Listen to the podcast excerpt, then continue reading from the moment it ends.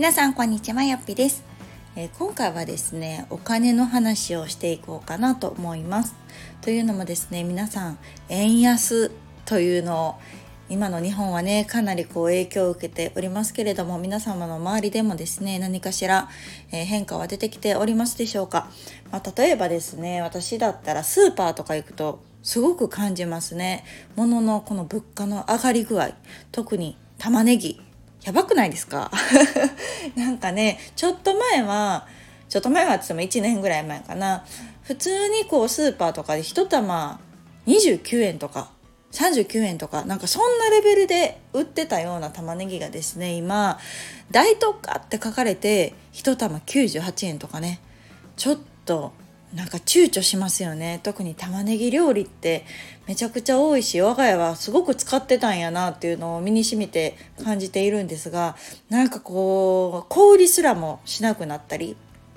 こう3つ入りとかでなんか400円ぐらいで売ってたりとか当たり前にしますよね。でそれに消費税とかかかったらなんか500円近いんちゃうとかと思うような価格で売ってたりするのでちょっとこう玉ねぎに対して壁が高いなみたいなのを感じてます。あとまあ油とかね、マヨネーズとか、何にしても本当にこう物価が上がってるなっていうのを感じているんですけれども、えー、そんな中で強く思うのはやっぱりこうお金を貯める使うっていうことに関してこう今一度なんか考えるようになりましたね。というのもやっぱり同じものでもねその円安になってくるとその円の価値がね要は下がってるわけですから同じその玉ねぎを買うにも前は28円で買えてたのに今は98円になるってなるとですね、まあ、単純に3倍以上とかになってますよね。そういう円の価値がどんどん下がっていくっていうのはその自分の中では貯金をね、まあ、例えばうん、まあ、500万したとしましょうその時の価値は500万だけれどもこうやって円安になっていってね時が経つとその500万は400万とか300万とかの価値にしかならなかったりするわけですよね。これって実はすごく、うん、恐ろしいことで、まあ、今まで私たちがこう育ってきた家庭というか、まあ、時代はね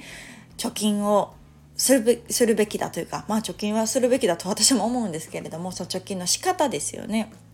がなんかこ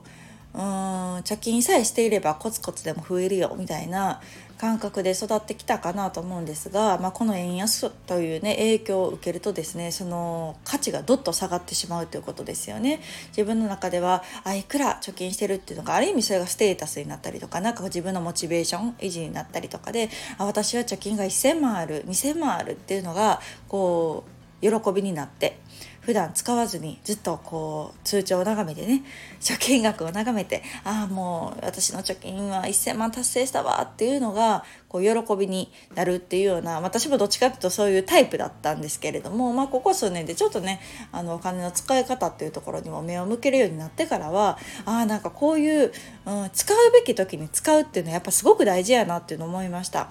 こうまあ、価値あるものに変えるっていうことですよね。で最近それを感じたのはパソコンですね。そう私最近ね Mac を買い替えたんです。であのこのフリーランスになるっていう決めた時にねなんとなくですけど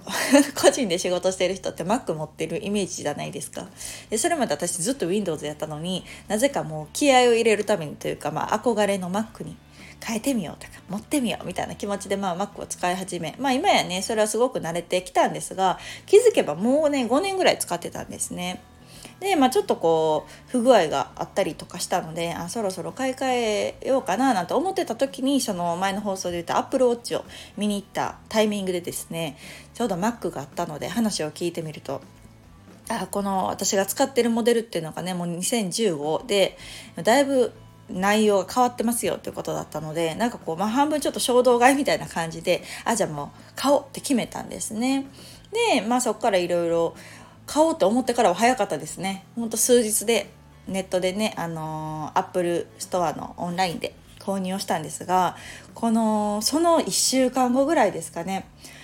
あのアップルの値上げのニュースが入りましてまああの初めはですね、まあ、新しいバージョンが出ますよということで秋にねあのバージョンが出ますよって発表かなと思ったのであじゃあ私買ったばっかりやけどあ新しいバージョン出たんかとか思って。まあでも新しいバージョン結構高いんですよね。16万とかなので、まあ、私が買った表示価格とま4万ぐらい違ったので、まあ、私そんなめちゃくちゃ高度なことをするわけでもないしあ全然あのこのバージョンで合ってるからまあまあ良かったとは思ってたんですがまさかのですねその秋に新モデルを発表するタイミングで現行の、まあ、今販売しているものですね私が買ったものも含め突然値上げをされたんですね。しかもその発表と同時でそれちょっと怖いなと思って。例えばまあ、1週間後2週間後とかに値上げしますよやったら、まあ、その間にみんな急いで買うこともできると思うんですけど突然値上げ要は昨日まで12万ぐらいやったんですよね私が買ったパソコンというのが。なのに次の日には14万とかになってるわけですよ。2万ぐらい上がっててなんか衝撃やなと。なんかそのたった1日私の場合やったら1週間ぐらいの差で同じこの MacBook Air というものが2万円上がるんや。しかもそのものは全く変わってないですよ。全く同じもの。なんやったら新しいバージョンが出るから型落ちになるのに2万円上がるってちょっと衝撃じゃないですか。同じものなのに値段が上がる。これが円安の影響なんやなと思いました。でその新しく出る秋バージョン秋のね新しいバージョンも16万ぐらいなんですけど、えー、アメリカでは11ドルぐらいって言ってましたね。意味わかります？これ。日本で言うと16万ということは別に同じものですよ。この秋に出る。同じものでもアメリカで買うのと日本で買うのがこんなに値段が違うんですよ。11ドルのものを日本で買おうと思ったら16万するわけですよね。これっていうのはその品質が違うのであれば納得はするんですけれども全く同じもので価格が違うっていうのはちょっとこう受け入れがたいというかね。なんかえちょっとそれはって思うじゃないですか。でもこれが円安の現状なんやなって思うとなんかこうずっとずっとその価値円の価値があると思って貯金をし続けるっていうのは逆に言うとずっと貯金をしていくことによって価値が下がってるんやなっていうこととイコールやなと思いますね。その表示価格はね要は数字は例えば貯金が1,000万あったら1,000万と出ると思うんですけどその価値っていうものは実は今1,000万の価値があるものでも5年後10年後にはえー、800万ぐらいの価値しかないみたいなことになってくるわけですね。そのものと交換ができないということ。っていうのがああなんかこうもともと私貯金人間というか貯金が大好きな人間やったのでなんかこれまでそこまで感じることはなかったんですけどちょっと今回の円安のさまざまなね物価の上昇だったりとかを考えるとやっぱり使うべきタイミングに使っておく交換しておくっていうことの大事さっていうのを感じましたね。特に今回の MacBook に関して私めっちゃ得したなって思ってるぐらいなのでもしねあのまま、えー、またいつかそうやなとかずるずるずるずるしてたら2万円上がってたということになるのでなんか私今年のもの使い切ったなとか思ってるんですけどまあでもそういうことやなと思いました。うん、特にこうなかなかね物の物価の上がり方って結構急やったりするじゃないですか。ねなんかこうあれみたいなスーパーとか見てても1ヶ月前と1ヶ月後ってなんか全然価格帯が違ったりとかって平気でするのでなんかよく見とかんとそれこそ、うん、自分のタイミングを逃しちゃうしそのもともと貯金体質だった自分に言いたいなと思うのはうん、そうですね。さっき言ったようにやっぱり自分が欲しいと思うものとか欲しいと思うタイミングで交換しておかないともしかしたら損するかもしれないよっていうこと。まあでもねだからといって別に貯金をするなっていうわけではなくって身を守るための貯金っていうのはすごく大事なんだけれどもそのさまざまなことを制御して貯金だけをしてるとなんかそれって何のためにっていう話じゃないですか。お金って使ってなんぼだし使わないと要は価値はゼロなのでうん、そういう意味では上手に貯金と使うっていうバランスをしていくでかつ使うのであればその自分が支払った金額以上の価値を生み出すものに、まあ、もちろんね使う方がいいと思うし、まあ、そういうふうなものに、まあ、物もそうですけど、まあ、自己投資もそうですよね。な感じでなんかその時々のこう価格の価値には変動があるんだということも、まあ、自分の中でしっかり持っておかないとですねなかなかお金が使えない人間になってしまう。それこそ前に話したようなうん、ダイウィズゼロの話もそうですけど、うん、お金を持ったままね、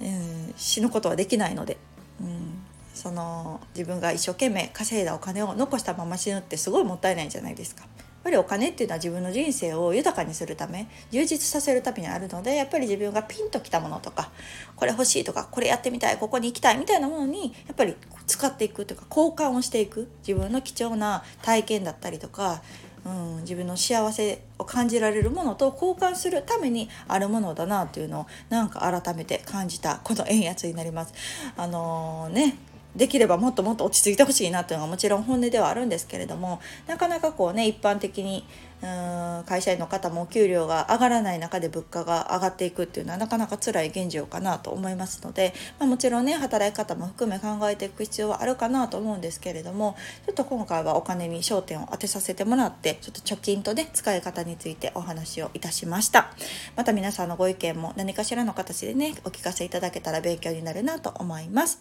ではまた次回の放送お楽しみに。さよなら。